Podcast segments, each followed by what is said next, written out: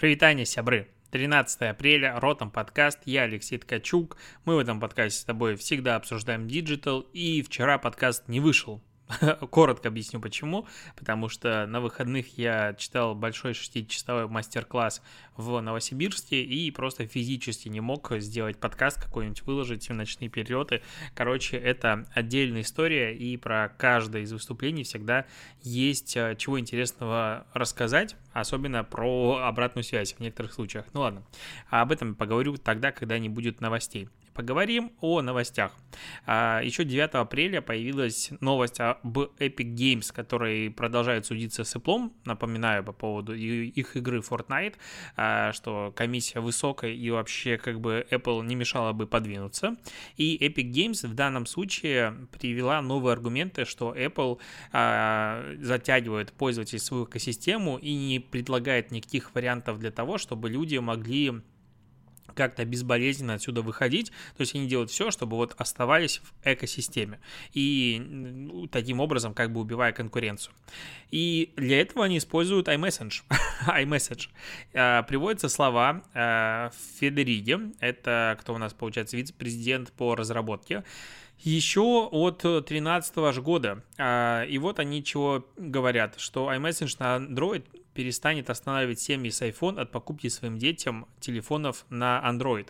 Соответственно, как бы если мы его сделаем, тогда семьи смогут делать себе разные а, экосистемы внутри. У кого-то Android, у кого-то iPhone. А так, если, допустим, у папы, у мамы iPhone, и они хотят переписываться с ребенком, значит, ему тоже будет покупать а, как бы iPhone. И iMessage не существует на этих платформах. Кроме того, ну, по сути, то же самое касается FaceTime и других а, основных своих приложений. Но посмотрим, как суд на это реагирует, потому что, опять же, это очень опасная территория, не опасная территория, а это спорная территория, в которой можно говорить о том, что Apple молодцы и правильно как бы делают, хотят разрабатывают, хотят не разрабатывают. С другой стороны, как бы это основополагающие такие сервисные штуки, которые не мешало бы все-таки делать кроссплатформенными, опять же, для того, чтобы у пользователя был выбор. И если у нас с тобой будет выбор и возможность легко мигрировать с одной платформы на другую, перенося с собой все данные вообще безболезненно, но определенно каждый пользователь от этого выиграет. И мне в данном случае, честно, удивительно, почему очень большое количество людей постоянно защищает корпорации в комментариях вот э, по поводу того, что типа они могут делать что угодно, потому что это их платформа. При этом это напрямую вредит нам с тобой. Вот еще одна новость, э, это уже из России. А, тут, оказывается, есть э, ассоциация предприятий и профессионалов индустрии красоты, а, и она ну, заподозрила, называется так, Яндекс недобросовестной конкуренции. И отправили, как бы, не знаю, претензию, заявление в ФАС, а, подписалось под этой заявлением, обращением 25 региональных подразделений. Что происходит? Если ты ищешь, если ты гуглишь в Яндекс Яндексе, так это скажу, а, допустим, парикмахерскую СПБ, то тебе Яндекс предлагает сначала а, рекламу, точнее, свои Яндекс услуги, потом еще какие-то Яндекс услуги, потом еще карты с Яндекс услуг, сбоку будет тоже, опять же, все в Яндекс услугах, и это, ну, то есть, по сути, не подтягиваются данные из сайтов откуда-то еще, это те же самые колдунчики, виджеты, которые дают очень большой трафик самому Яндексу. И очевидно, что, допустим, сейчас Яндекс услуги можно назвать условно полубесплатным сервисом, хотя там вроде тоже комиссия 10% если стоимости заказа, что как бы немало. И, ну, очевидно, таким образом Яндекс просто отжимает себе долю вообще во всем, чего он прикасается. И ФАС уже по одному схожему делу постановил, что Яндекс не прав, и вот дальше посмотрим, что будет продолжаться. Ну и плюс а, Яндекс по-прежнему пока не внес корректировки а, по поводу поисковой выдачи такой, каким а, ее хотел бы видеть ФАС, и у них срок вышел 1 апреля, напомню. Не попросили отсрочку в 30 дней, но пока решения по этой отсрочке, ну, я не видел, никакого не было. А, помнишь скандал с уйгурским хлопком, когда, ну, относительно недавно он произошел, такой, помнишь, как будто в прошлом году он произошел? Нет, этот скандал из-за того, что уйгуров используют э, не сильно законно, этично для того, чтобы они хлопок собирали в какой-то там провинции, и об этом начали, типа, много говорить, хотя вроде бы об этом и так все знали, и Nike, H&M и другие бренды перестали закупать китайский хлопок, потому что сказали, что э, мы не готовы, как бы, поддерживать э, таким образом пытки или издевательства, или как угодно еще можно назвать, над уйгурами. А в Китае это вызвало жесткий вообще батхерт, есть такой такое слово из прошлого, и они начали бойкотировать бренды. Там H&M вылетел отовсюду везде, ну, то есть его там не купить из онлайн-платформ везде повыпадали. Кроме того, а, Nike вроде бы как сначала тоже был, но потом на них наехали, начали призывать а, Олимпийский комитет Китая отказаться от а, Nike и Adidas и переходить на другие платформы. И там пользователи тоже начали масштабно призывать к бойкоту. Короче, все, отказываемся от тех, кто нас не поддерживает. Ну и понятное дело, что место пустым не бывает, поэтому дальше китайские бренды, которые, э, скажем так, находятся в категориях а, смежных с H&M каким-нибудь, либо Nike, потому что, ну, Nike еще там, ну, они делают реально спортивную обувь и разные, не знаю, приспособления для спорта, ну, не то, что уникально, но очень качественные, очень их сложно чем-то заменить, то H&M заменить можно легко, и вообще это не парит никого. А, и китайские бренды просто начали забирать под себя рынок. И так как э, там по анализу аналитиков, анализу аналитиков, к 2025 году а, рынок Китая будет составить примерно 50% от всего мирового производства товаров класса люкс, то, ну, то есть он будет им по сути, каждый второй что-то дорогое будет продаваться в Китае, то бренды просто не смогут это дело игнорировать, игнорировать такой рынок, иначе его займут просто локальные бренды, либо какие-то там перепродажи. А, и поэтому Китай сможет цензурировать, по сути, любую повестку, всю повестку топовых брендов. И от э, ситуации, в которой есть новая этика, так называемая, которая там всем нравится, кому-то не нравится, ну, короче, вот то, в том мире, в котором мы живем, э, мы перейдем к китайскому, китайской цензуре. И я не уверен, что нам захочется жить в таком, э, в таком мире, в таком интернете. Э, мне тут скинуло человек на 15 э, ссылку на то, что из Клабхауса слили данные. И здесь, что интересно, что а, видимо, эти люди не читали вообще дальше заголовка, потому что не слили из Клабхауса ничего. Ребята зашли, они открыли, ну, сделали парсер, и, в принципе, их было сразу же много, и просто начали собирать открытые данные, которые в Клабхаусе и так каждый из пользователей ну, заносит. Айдишник, имя, фотографию, никнейм, какие привязаны у него социальные сети, сколько у него подписчиков, насколько, какое количество подпи- э, профиль он подписан и э, кто его пригласил. Ну, то есть просто карточку профиля спарсили. И они сделали базу в 1,3 миллиона пользователей, и вот, типа, она есть в интернете. Почему-то этих людей называют хакерами. И все. Типа, вот, видишь, Клабхаус небезопасный. Ну, в ВК эти данные парсились, типа, всегда. А, и это данные, которые, ну, таких баз, ну, есть прям миллионы, ну, не миллионы, но таких баз есть очень много, то есть никаких закрытых данных здесь нет, не, я не понимаю вообще прикола, но об этом написали все, и, честно, я не понял, ну, то есть реально собрали, ну, если из Фейсбука там было реально слив данных изнутри, а, номера телефонов, почты, какие-то данные, которые не афишируются, то здесь просто публичные, как бы, да, не сильно приятно, и по-хорошему это стоит закрывать, но, с другой стороны, на этом работают сервисы аналитики, как бы, ну, в общем, странная история история. Я могу сказать, что у нас есть там база в 50 миллионов пользователей Instagram, а, собранная, допустим, сервисом Inblocks. Ну, утрировано, там нам, намного меньше. И, и чё? Ну, как бы, кому это поможет? Никому. По поводу, кстати, Китая, и того, каким образом там сейчас все работает. А, Алибабу оштрафовали на 2,8 миллиарда долларов за злоупотребление своим доминирующим положением над конкурентами. Там контекст истории был очень простой. Алибаба говорил, что либо вы у нас, либо вы не у нас. Ну, то есть, либо вы эксклюзивно у нас представлены, либо, окей, мы, наша платформа проживет без вас.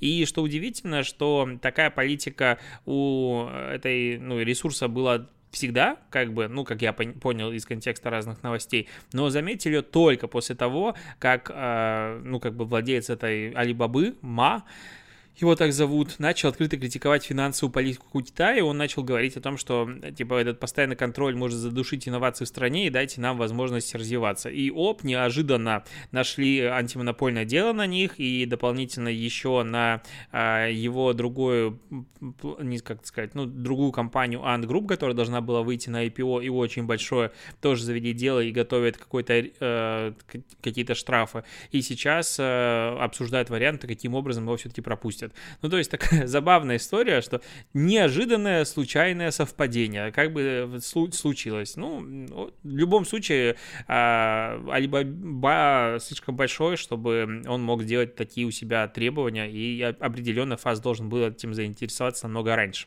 И вообще в тему, тут Алиэкспресс в России, российский, который а, запустил платформу под названием AE. AE платформа. А, это официально партнерская платформа от Алиэкспресса, соответственно, ты можешь э, регистрировать свою платформу, себя как блогера и просто размещать э, реферальные ссылки и зарабатывать на этих размещениях. Здесь, конечно, ну, как бы странная история, потому что они говорят о том, что у них средний заработок э, партнера в месяц 2700 долларов, и вот есть у меня сомнение, что это прям завышенная немножечко э, стоимость, потому что, ну, не может быть 2700 долларов средний заработок, средний заработок партнера в месяц. Ни одна партнерка столько не дает, ну, то есть не, не бывает там таких значений. Ну, возможно, э, многим веб-мастерам и кто там арбитражникам станет жить чуть попроще, потому что, по сути, э, эта как бы платформа, она уже была, существовала, просто ее локализировали. И, как я понимаю, к ней перепродавали, ну, не то, что перепродавали, а эти лиды перепродавали там какие-нибудь компании типа Адмитата и всех остальных ребят, но типа теперь это будет работать напрямую. Такая напрямую, без посредников, всегда, конечно, это приятнее. А, вот, перейдем к немножечко кейсам. Пообсудим кейсы, обсудим рекламные кампании. А, есть такой конструктор сайтов, абсолютно убогий, называется VIX когда-то, кстати, в году 2014-2013 я радовался, что его нашел, и я на научился, типа, сам делать сайты. И мне казалось это так классно. И да, я даже пытался продать свою компанию, в которой работал, ну как продать, а, протолкнуть идею того, что давай я сделаю сайт. Я даже сделал сайт, и он даже как-то работал на Виксе. Это казалось мне это вау.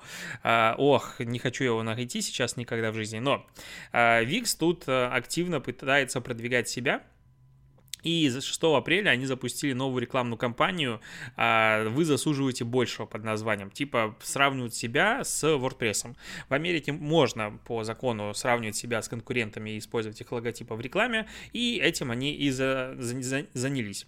А, они сделали несколько странных вещей. А, сначала они пользователям, ну, точнее, всяким блогерам, SEOшникам, которые пишут про платформы, они спросили, можем ли мы вам прислать подарок а, в Твиттере, и прислали им а, бесплатные коробки, где были наушники какие-то Bose шумоподавляющими, ну, шум, шумоподавляющими, судя по всему, красивенькие, а, какие-то наклейки типа Top Secret, а, было подписана эта коробочка как будто от WordPress, типа ваш WordPress, и QR-код ссылка. И эта ссылка открывалась а, как бы заявление, снято на комнату, в, ну, точнее, как будто, знаешь, скрытая камера снимает, вот так назовем, а, сидит э, артист, актер, актер сидит, который изображает из себя, что он SEO э, WordPress, и он говорит о том, что Викс проводит кампанию, которая меня разгромила. Я хочу, чтобы вы знали, целиком и полностью а, ложные новости, они фальшивы. Просто они распространяют ложь, потому что они заведуют нашим, типа, отношением с тобой с WordPress. Типа, вот, э, это так, так они угорнули. Никто шутку не ценил, потому что в чем прикол, зачем здесь вообще наушники, но люди поблагодарили науш... Викс э, за то, что не присылаем наушники, но как бы и, и, и на этом все. Никакого остального смысла в этой рекламной компании как бы не было. Но а, кстати, они попробовали сделать похожую штуку, как на ролик юморной про SEO Zoom. Там, где он орет просто и, факофает а, пользователей, которые почему-то с скайпа перешли на Zoom. Я понял, что сейчас оговорился, потому что, ну, я спал за последние двое суток примерно часов 6, с, ну, 6-7 с часовыми поясами в плюс-минус 4 а, у меня изменились, поэтому я немножко заговариваюсь, сорян. Сижу просто на, скажем так, даже не знаю, на чем я сижу сейчас, пью воду и на силе воли записываю этот подкаст. Но этот кейс еще не закончился. Они дальше выложили ролики по принципу очень, ну, по сути, не скопировали концепцию Mac против PC, э, известную, которую мы, опять же, часто обсуждаем. Это как бы уже канон, можно сказать, рекламного рынка. И это странная хрень, в которой, типа, есть персонаж, главный герой, а, вот пользователь, у него есть то ли дядюшка, то ли хрен, ну какой-то родственник, и это WordPress. И они приходят на сеанс к э, психологу, и он начинает говорить о том, что, блин, вот типа а, этот, э, ну там, мой дядя, он постоянно зависает, или там у него есть проблемы с э, безопасностью, там приходят какие-то зеленые человечки, типа, «А, это кутисы, не волнуйся, или там надо обновлять плагины, и это, короче, так типа странно, ну потому что Wix это абсолютно убогая платформа, с которой нельзя ничего экспортировать портнуть, которая работает как ну, через задницу, она долго грузится, там много есть вопросов, там нет нормальных виджетов, нет никакой синхронизации, ни, ну, ни одна адекватная компания с ним работать никогда в жизни не будет. Ну, то есть типа, тебе нужен сайт, собери его на тильде, и будешь э, радоваться, и будет адекватный сайт, а не вот эта вот хрень, э, пародия на Wix. И когда Wix наезжает на WordPress, который держит, типа, там, 50% плюс рынка, ну, это выглядит немножечко странно. А, вот, э, 64% э, занимает WordPress. Ну, как бы не просто так. А Wix занимает примерно 2%. То есть, ну, чувствуешь разницу. Еще к другим видосам. А, клипы ВКонтакте показали полет Юрия Гагарина в формате интерактивной анимации. Вот, Короче, это одноминутный ролик, разбитый на четыре части. В конце каждой части, ну, не на четыре, даже больше частей, э, он нарисован прикольно, от руки приятненько. Тебе предлагают выбрать кнопку, ну, один из вариантов действия. Допустим, на старте а, показывают, солнце встало, и типа, что, что будем делать? А, полежать еще или все-таки встать, э, и не время для отдыха? Ты как бы Юрий Гагарин, выбираешь за него действие. А, нажимаешь кнопку, допустим, поспать еще, тебе говорят, нет, так не пойдет, и возвращают обратно. Такой, окей, тогда встаем. переезжаем к этому а, на Байконур, заходим на ракету, это все происходит без тебя, это просто ну, очень быстрая анимация. А, ты взлетаешь, взлетаешь в космос, а, тебе там что есть вариант выбрать фразу какую сказать, типа какая красота или э, все в порядке, типа здоровье в норме. А вот есть следующий интерактив летает карандаш и его можно игнорировать либо поймать, опять же ни на что не влияет, и потом ты начинаешь ну, как бы падает твой а, космический аппарат, и у тебя есть вариант ничего не предпринимать или катапультироваться. Если нажимаешь ничего не предпринимать, ты как бы заново начинается а, это, этот ролик, а в остальном случае, ну, ты просто катапультировался и спустился на парашютах. В чем здесь интерактив, честно говоря, я не понял. Ну, то есть хотя бы объяснили бы, что если бы вот это произошло, тогда бы было бы это, это, это. Или, не знаю, какие-то физические свойства. Ну, какой-то контекст дали бы. Ну, то есть в случаях не просто типа так не пойдет, а какое-то объяснение, ну, логику развития. Потому что а зачем это смотреть, я честно не понял. Меня дико фанатею от темы космоса в последнее время. у меня а, как бы вон стоит МКС, у меня стоит ракета, и, ну, это классно, и то, что Гагарин летал в космос, это реально, ну, это событие, а, которое, правда, сейчас пытаются как будто канонизировать, я не знаю, как это назвать, но не суть, мы сейчас не будем просто с тобой про политику, поговорим про конкретно этот кейс. А, причем баннер в клипах ВКонтакте висит а, с а, этим, ну, как бы роликом просто вверху, то есть ты заходишь, и в трендах он висит, один из крупных баннеров, и что мы видим? У первого ролика, вот самого первого стартового, 381 лайк и один комментарий. Я не знаю, как бы сколько там было охвата, но определенно немного, согласен, да? То есть прям вовлеченность а, не ахти. А у следующего ролика 60 лайков и один комментарий, ну, который он поднимается, соответственно, в ракету и начинает взлетать. А, я понимаю, что хотели очень сжатко, сжато показать коротко, как там Гагарин слетал в космос, но как-то людям, походу, не зашло. Там комментарии, опять же, странно написаны везде. Я их не понимаю, но досматриваемость, ну, короче, статистики никакой нет, но есть типа интерактив. В чем здесь интерактив, абсолютно непонятно я, честно, не люблю такие кейсы. То есть, вроде бы а, классный инфоповод, а, ребята сделали продукт, который должен его каким-то образом популяризировать, и вообще это коллаба с Роскосмосом, но по факту результат какой-то, как будто притянутый за уши, такой надуманный. Еще один кейс. Возможно, я просто очень устал, поэтому негативно их все рассматриваю, но А, читаю статью. Это партнерский материал на составе. Как привести трафик на сайт и продвинуть новый атрибут бренда. Case S7 и Analect. Analect. Такой какой-то сервис. Я трижды перечитывал статью, пытаясь понять, о чем же речь. Короче, они сделали инструмент, который собирает во ВКонтакте и почему-то MyTarget тут использовал, ну ладно, допустим, это они в ВК запускали рекламу через MyTarget.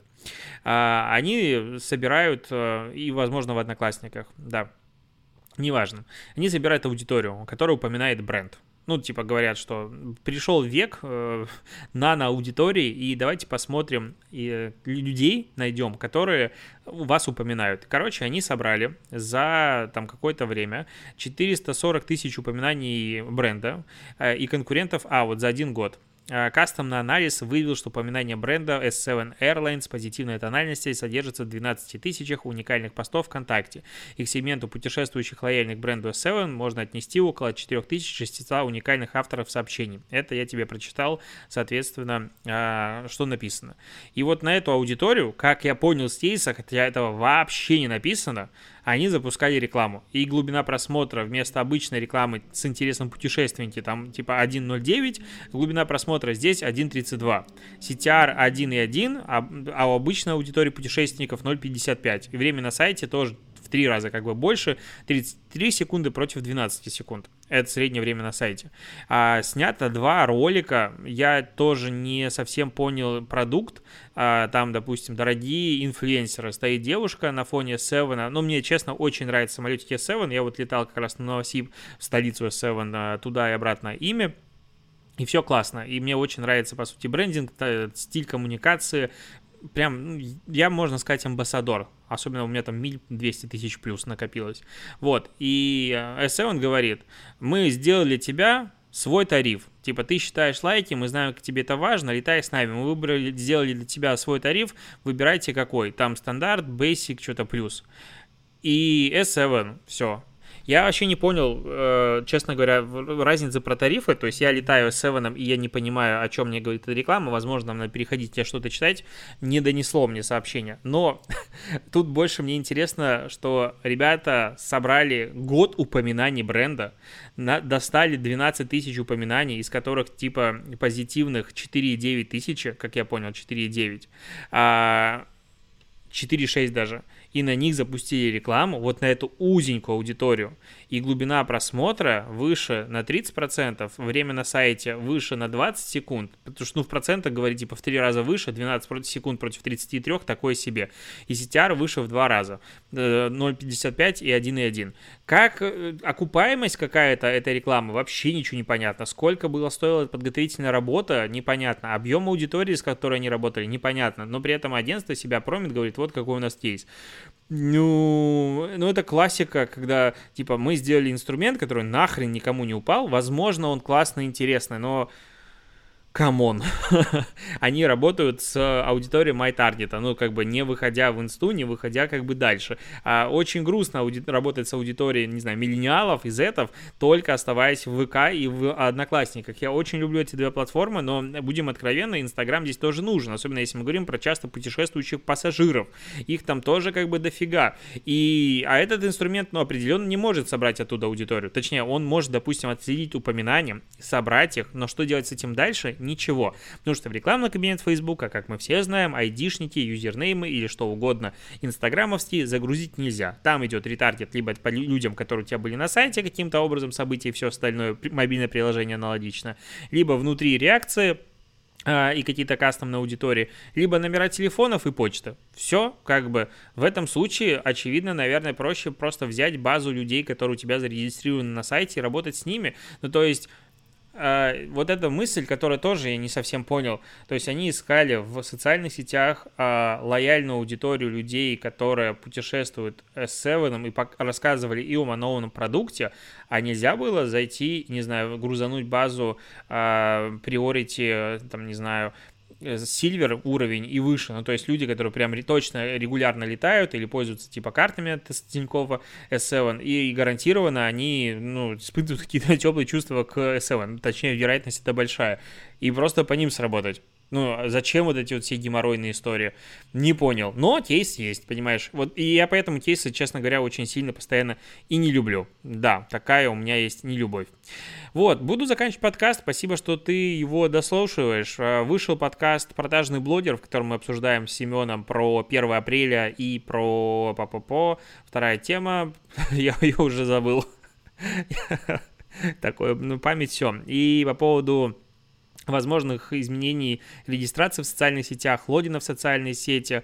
А, ну, как бы это все будет э, в этом подкасте уже есть, продажный блогер слушай, и на этой неделе выйдет подкаст, э, полусладкий подкаст, наконец-то, да, это маленький анонс, он в целом уже смонтирован, готов, сейчас э, работаем с ребятами с толка, потому что мне не нравится мое качество звука, почему-то он звучит, мой голос, не объемно, вот как здесь, допустим, а очень так тоненько, очень не нравится мне, и мы пытаемся что-то придумать с этим, и то, тоже подкаст выйдет. Поэтому подкастов на этой неделе выйдет дофига. Будет что послушать. На этом точно все. Покеда и услышимся с тобой завтра.